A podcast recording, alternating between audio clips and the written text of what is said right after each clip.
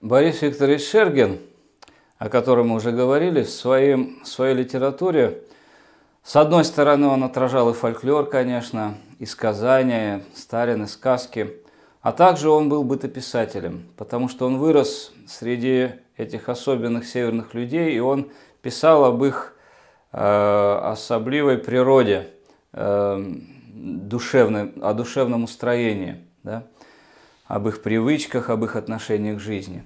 И вот сейчас мы поговорим э, на примере одного произведения.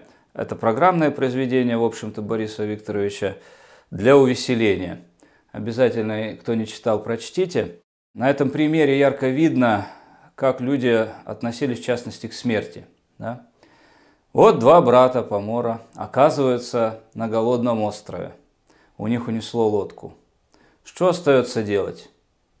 как говорит Шергин, отнеслись к своей безысходной участи спокойно и великодушно. Мало ли нашего брата, говорят, промышленника погибает на голодных островах. Что еще двух промышленников не станет, белому свету переменения не будет. Вот. То есть отношение было таким спокойным, серьезным. Вот. Они жили рядом со смертью, действительно, уходя в море, они всегда понимали, что, скорее всего, могут не вернуться. Не скорее всего, конечно, они не были самоубийцами, да, все желали вернуться, но э, с этой реальностью они жили. Когда идет на охоту, э, помор этот зверобой берет с собой умершее платье.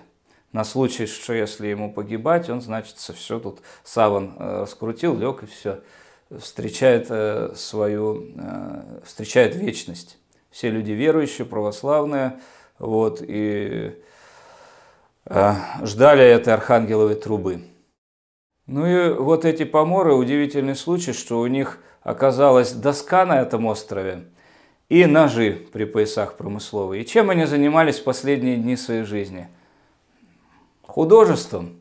Украшали землю, вырезали себе, составили красивую эпитафию, то есть поэтическим творчеством занимались, затем э, скульптуру вырезали, да, вот эти, узорами украсили, письмом занимались, потому что русское письмо же было развито на севере, долго сохранялось, э, национальное вот наши вот эти азы, веди.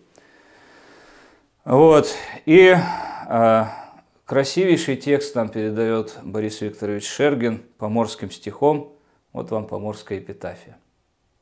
В ней все изложено, собственно, Э, просто в рассказе вы увидите еще множество разных картин русского севера и природа описания, переживания людей, в которых это все вот, э, эта история развернулась. Вот. А суть ее вот в, этом, вот в этой эпитафии надгробной.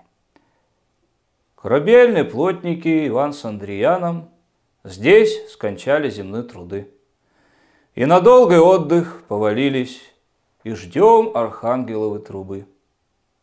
Осенью 1858 года окинуло море грозная непогода.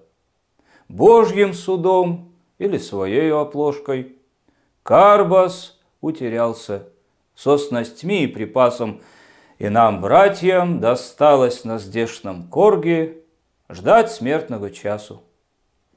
Чтобы ум отманить, от безвременной скуки. К сей доске приложили мы старательнее руки. Андриан ухитрил раму резьбой для увеселения, а Иван летопись писал для уведомления, что родом мы Личутины, Григорьевы дети, Мизенский мещана. И помяните нас в сих концах моря океана. Вот, и можно вот видеть еще такое понятие, что были люди традиционные. Это свойственно, конечно, не только северянам, а вообще традиционному человеку. Вот это, когда человек живет в вечности.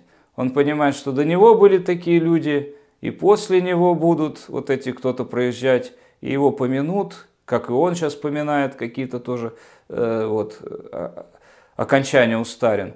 Этому садку память ведут, да старину поют. То есть он понимает, что на нем ничего не закончится, и от этого он спокойствие такое взгляд как бы с той стороны бытия на все вот это происходящее. И как Шерген тоже говорил, море души строитель. То есть вот это суровый быт, вот эти постоянные преодоления трудностей, они строят душу человека. Э, поэтому в быту, конечно, это проявлялось во всем быте этих северных людей, поморов. Простом, суровом, нужном, э, вот, дельном таком. При этом всегда они ценили избыточность некую и в речи, и как мера и красота, в общем, подскажет, и в строениях своих не, не были чужды вот этого изящества. Вот таковы поморы.